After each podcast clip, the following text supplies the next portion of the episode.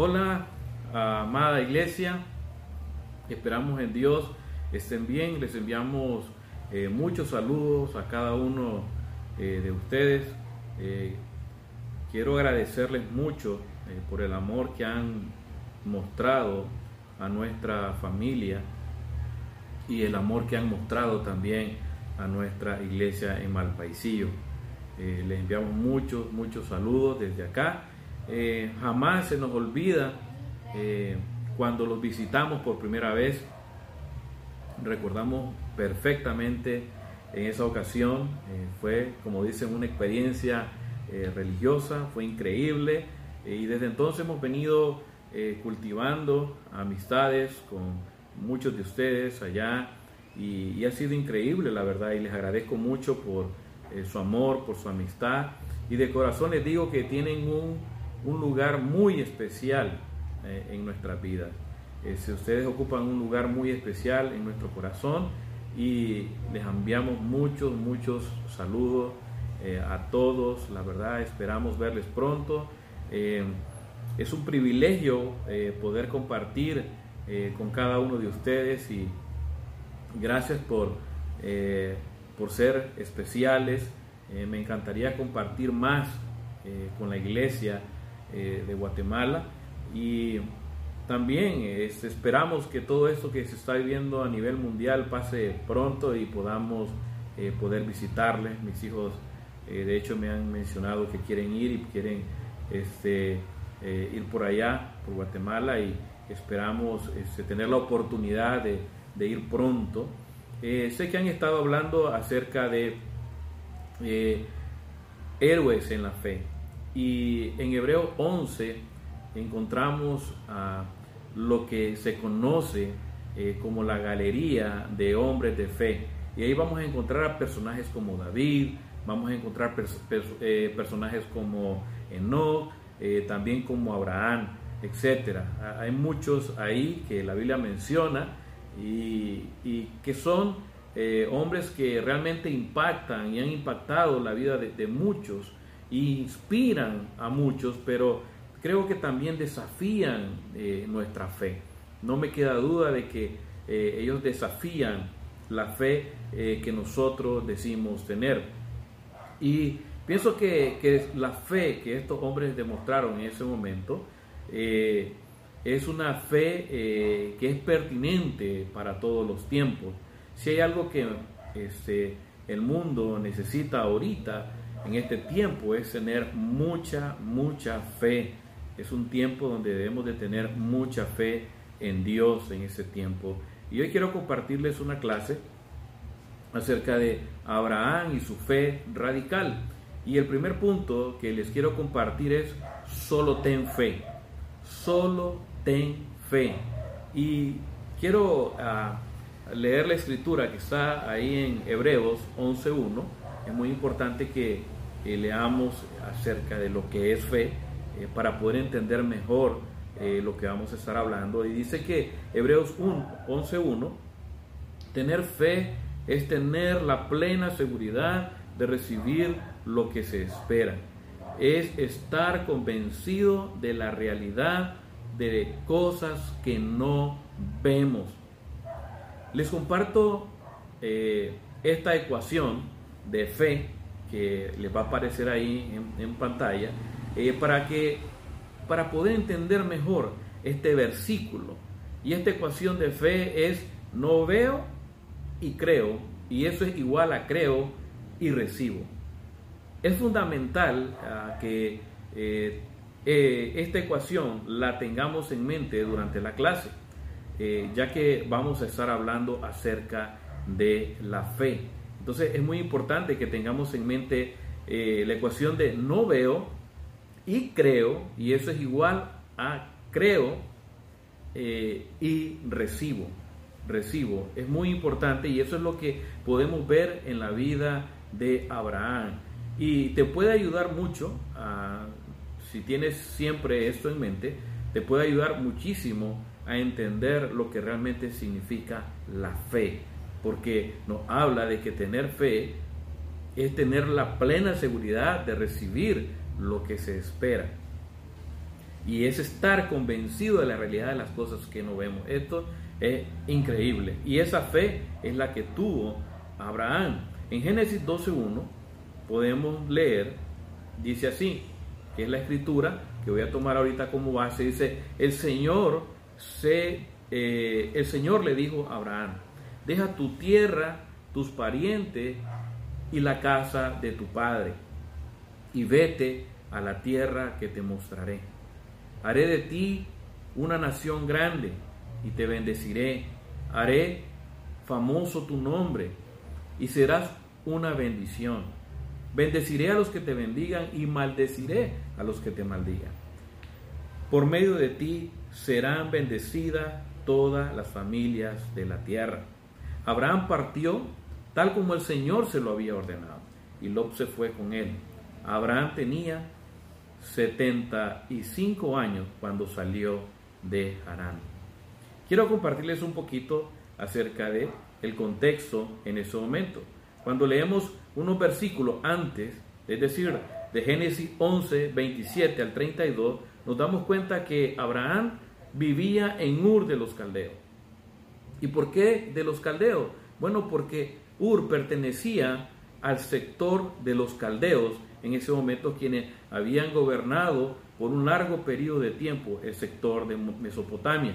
Abraham, en este, eh, o más bien Abraham, ah, en este momento, como se llamaba, Abraham, eh, nace en Ur eh, de los caldeos aproximadamente 1960 años antes de Cristo. Se llama Abraham en ese momento y el, eso significa el Padre exaltado. Pero Dios posteriormente le cambia el nombre por Abraham, que significa Padre de multitudes.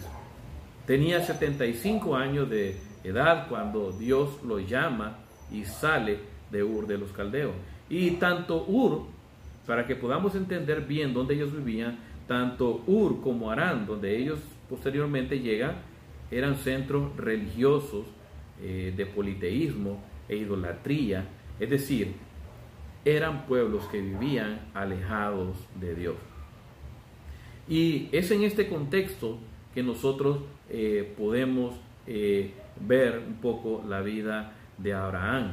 Y es importante que leamos a Josué 24.2 para que podamos entender también eh, cómo había sido la vida de Abraham y su padre. En Josué 24.2 dice, Josué se dirigió a todo el pueblo y le exhortó, así dice el Señor Dios de Israel, hace mucho tiempo sus antepasados Terah y sus hijos Abraham y Nahor vivían al otro lado del río Éufrates y adoraban a otros dioses. Según Josué 24, versículo 2 que acabamos de leer, Abraham y Taré su padre adoraron otros dioses. Creo que esto eh, hace más fascinante todavía la historia. ¿Por qué?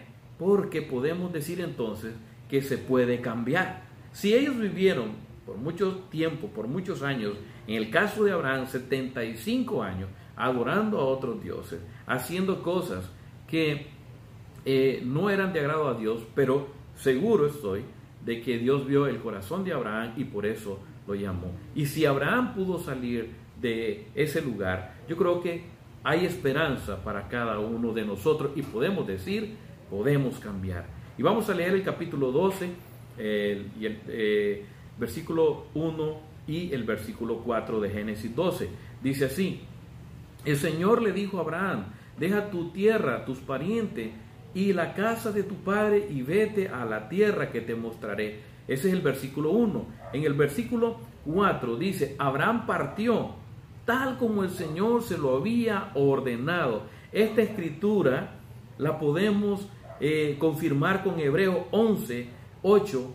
Su obediencia fue radical, fue impresionante, fue completa su fe, eh, nada de término medio.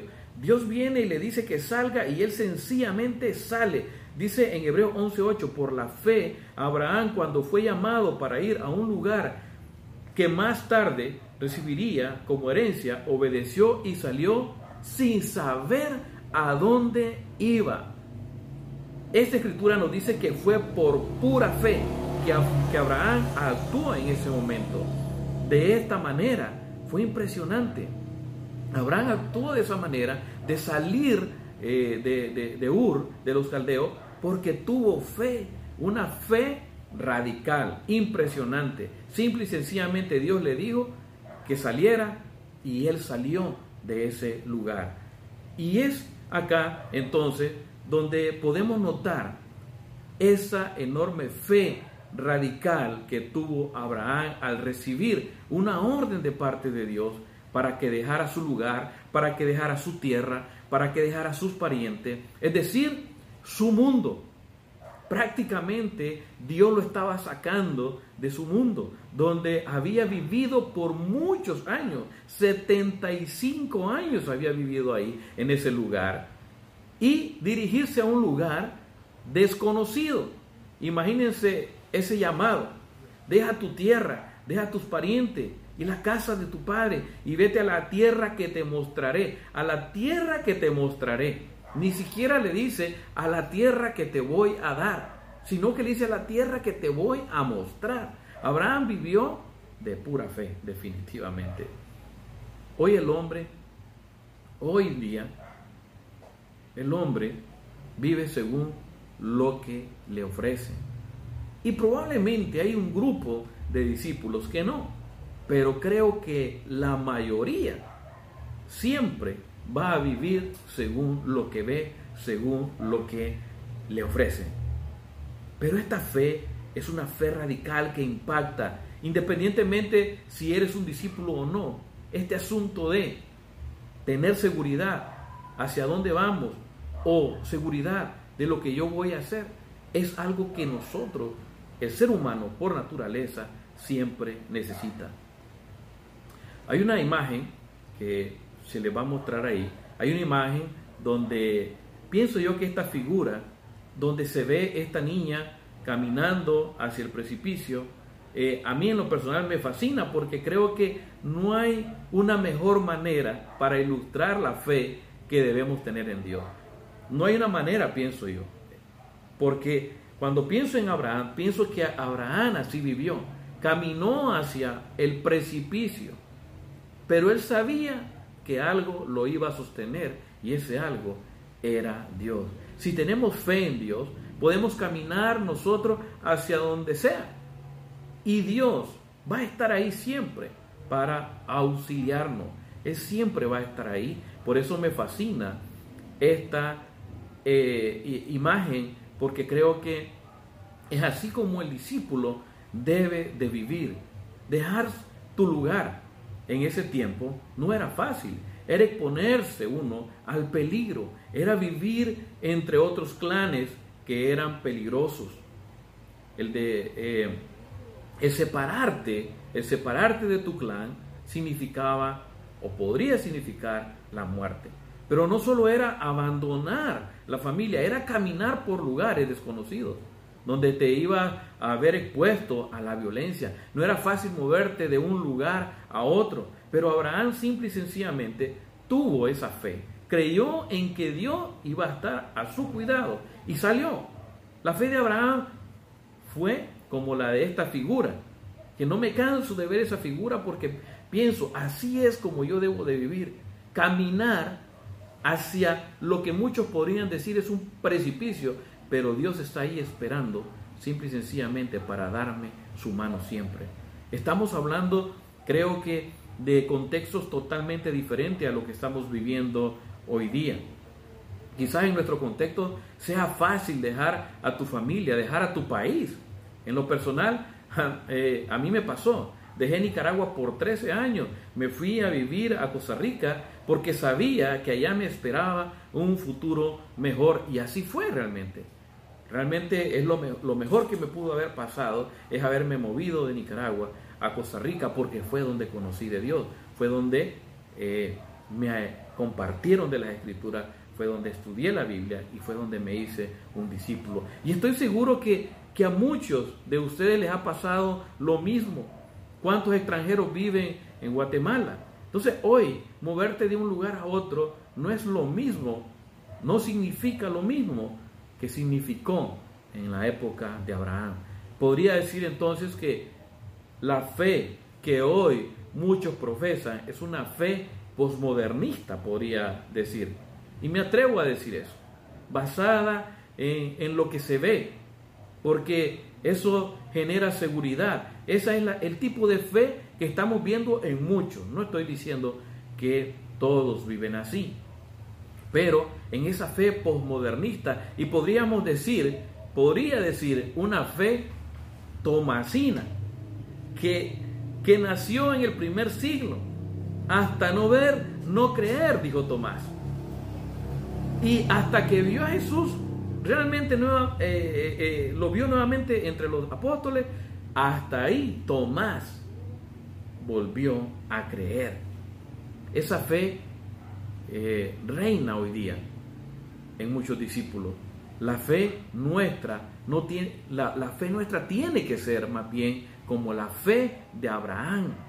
Y una fe increíble eh, que la puedo ilustrar de esta manera como lo fue en el caso de la viuda pobre.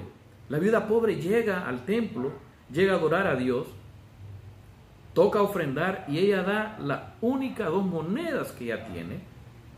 Fue impresionante porque dio a Dios lo único que ella tenía para su sustento.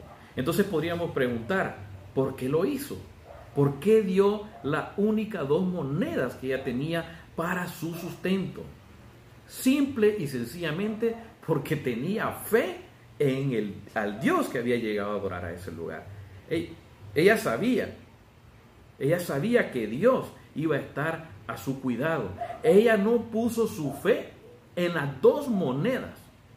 Si ella hubiese puesto la fe en las dos monedas, no hubiese quedado escrito, escrita esta historia en la Biblia.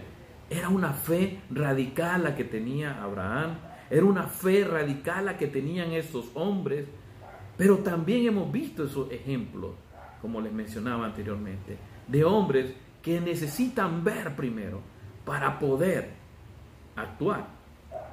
Esa fe que tuvo Abraham es la misma que cada uno de nosotros debemos de tener hoy día.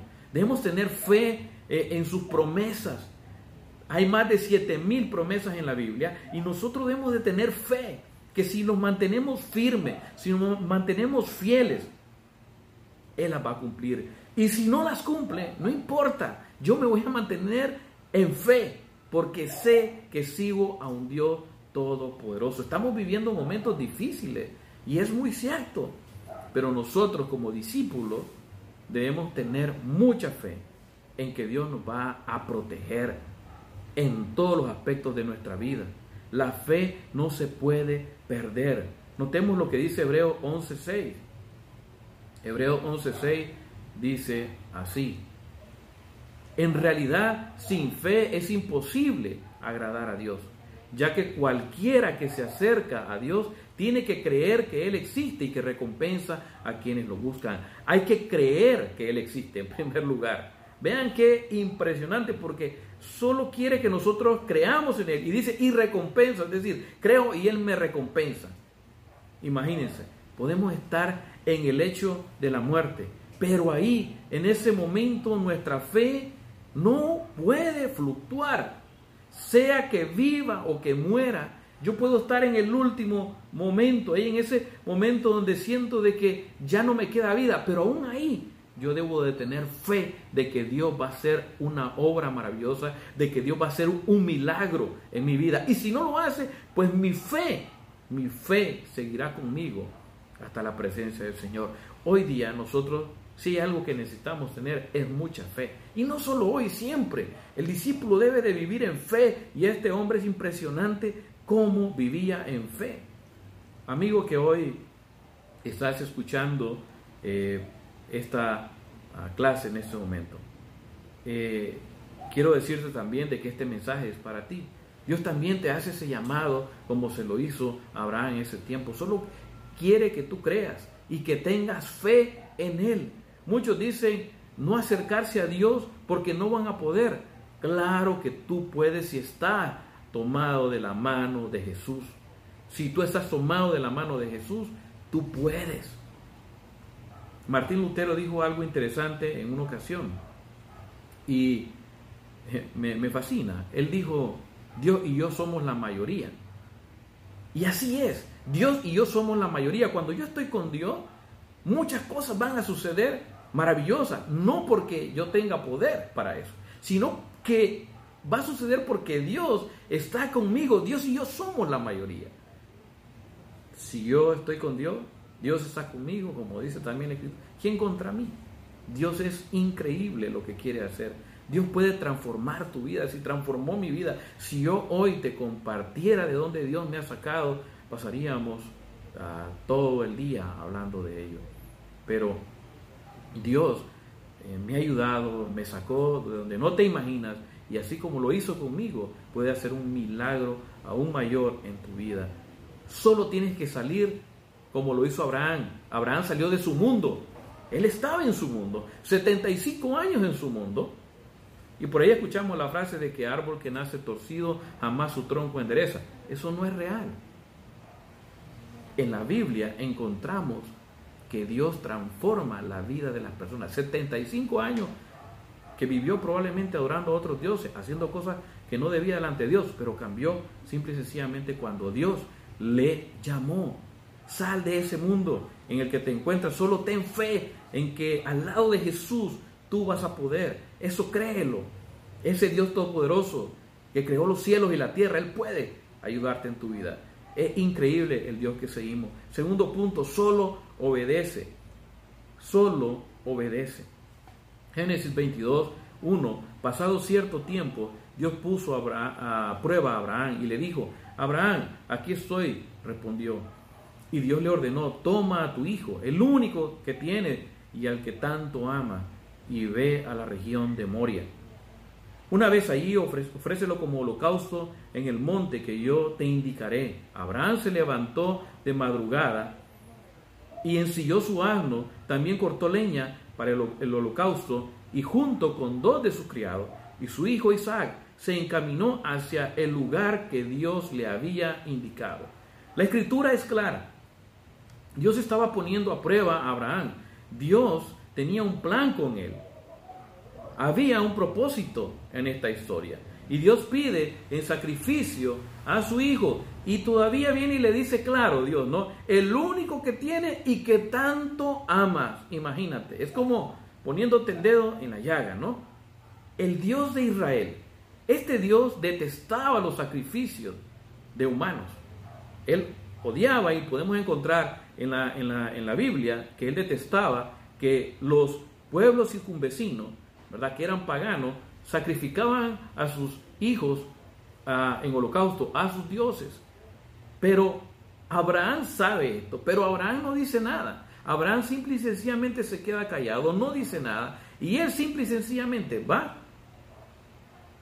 a sacrificar a su hijo. Abraham no discutió el tema, solo obedeció porque se lo estaba pidiendo Dios, el que lo había llamado. Ese se lo estaba pidiendo y él Simple y sencillamente dijo, lo voy a hacer. Si Dios me lo pide, lo voy a hacer. Y Abraham dice que se levantó de madrugada. Y esto siempre me deja muy pensativo. Piensa, parecía que estaba desesperado por sacrificar a su hijo.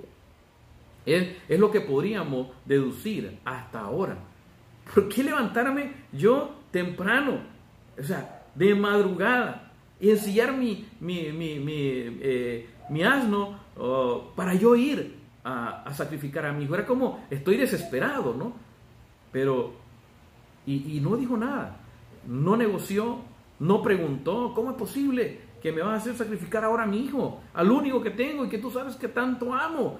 Y que pasaron más de 25 ah, años esperando este milagro. Pero simple y sencillamente obedeció. Por eso es muy importante leer el Antiguo y el Nuevo Testamento, porque si no leyéramos el Nuevo Testamento, no tuviéramos la historia completa. Ahora leamos Hebreos 11, 17. Por la fe, Abraham, que había recibido la promesa, fue puesto a prueba y ofreció a Isaac su hijo único. A pesar de que Dios le había dicho, tu descendencia se establecerá por medio de Isaac. Consideraba Abraham que Dios tiene poder hasta para resucitar a los muertos y así, en sentido figurado, recobró a Isaac de entre los muertos. Es por eso, es por eso que Abraham actuó como actuó. En su mente estaba, si Dios me está pidiendo que sacrifique a mi hijo, lo voy a hacer porque Él es todopoderoso. Simple.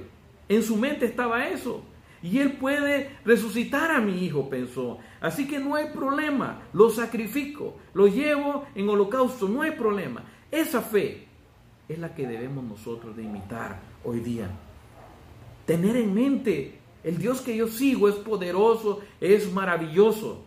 Ahorita yo estoy compartiendo con ustedes y mi esposa está en cama porque está enferma. No sabemos si es el COVID, no sabemos si es otro problema, pero nuestra fe, ella va a estar bien. Ella va a estar bien. La he visto animada, la he visto alegre en medio de la situación que ella está viviendo y así es como los creyentes debemos de vivir. Así como un discípulo debe de vivir en todo momento, en todo tiempo. Debemos de tener fe. Así es como nosotros debemos de estar. Abraham tenía una fe única, extraordinaria, radical. Este hombre es impactante lo que, lo que realmente lo que realmente hizo. Esa misma fe y obediencia es la que Dios anhela que nosotros tengamos hacia Él. Él quiere que confiemos en Él, que nos abandonemos a Él, porque Él tiene el poder para cambiar nuestro lamento en danza, como dicen los salmos. Simple y sencillamente como eso. Todo fue una figura y ya vamos a ir concluyendo tenemos, tomemos en cuenta que el Antiguo Testamento era una sombra de lo que había de venir. Este acontecimiento de Abraham era una figura de la realidad futura, de algo que iba a pasar en el futuro.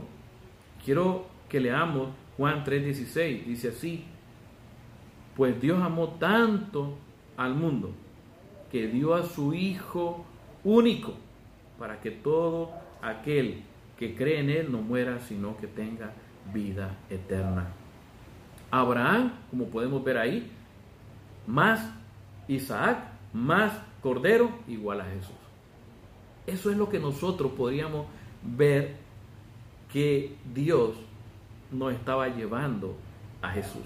Abraham más Isaac, Cordero, igual a Jesús. La fe se hizo carne la fe se hizo carne y el Cordero caminó entre los hombres, aunque éste fue humillado, aunque éste fue maltratado entre los pecadores. El mundo no merecía tener a un hombre como Jesús, pero lo tuvo. Y los pecadores no lo reconocieron. En esta historia, al igual que la historia de Abraham y su hijo, no termina de la misma manera. Acá no hay un cordero que tome el lugar de su único hijo. Aquí no hay un, cordero entre la zarza. Aquí Jesús es el cordero, sin mancha y sin defecto alguno. Esta historia en el Antiguo Testamento se cumple en la vida de Jesús. Siempre se necesitaba el sacrificio para el perdón de nuestros pecados, pero Jesús vino a cumplir todo esto. Jesús fue obediente hasta la muerte, hasta la muerte en la cruz. Jesús se mantuvo obediente, así como Abraham obedeció a Dios, así también Jesús se mantuvo obediente hasta la muerte. Dios no permitió que Abraham sacrificara a su hijo, al que tanto amaba. Pero ¿quién le iba a impedir a Dios sacrificar a su único hijo, si no hay otro Dios después de él. Esto no podía detenerse. Y Dios entregó a su único hijo en sacrificio para nuestro pecado.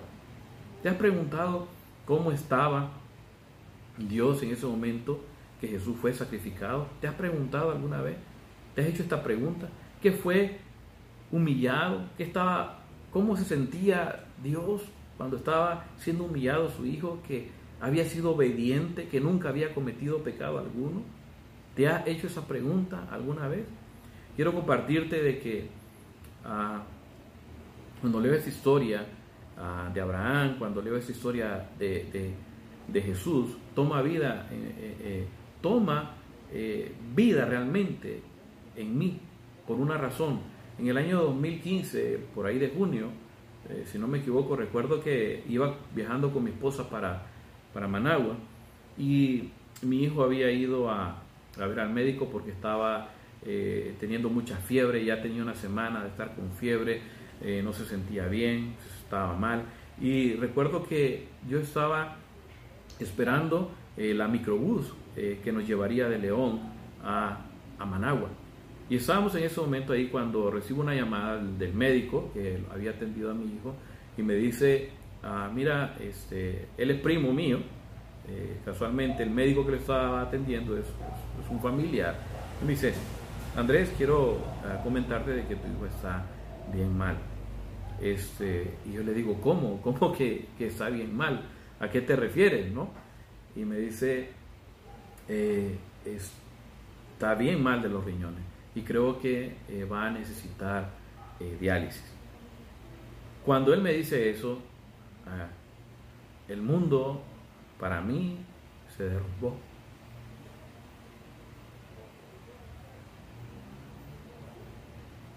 porque en mi mente, en mi mente era como, ¿qué está pasando? No?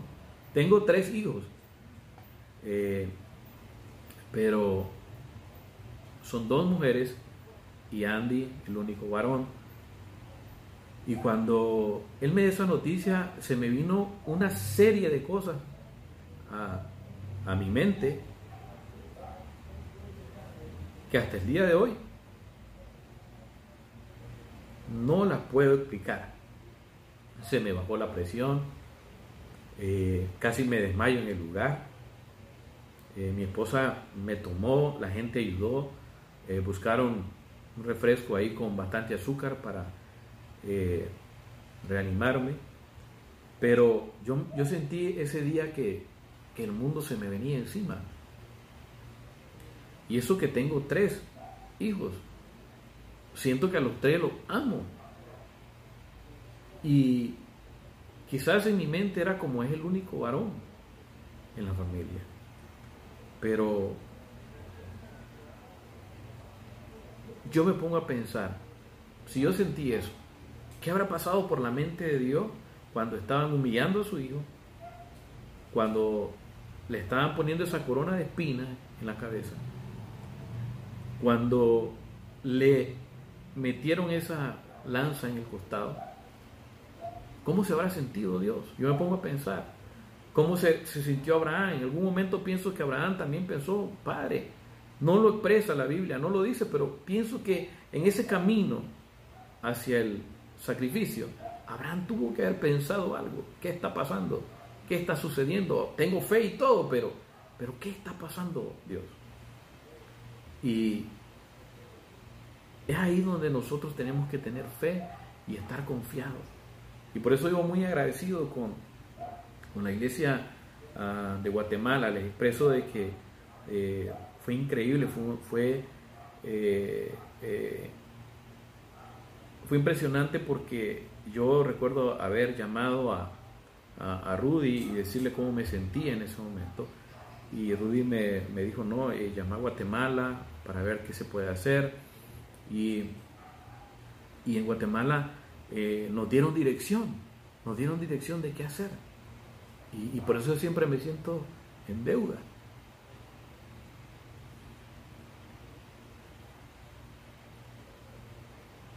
Porque encontré a esos amigos en ese momento.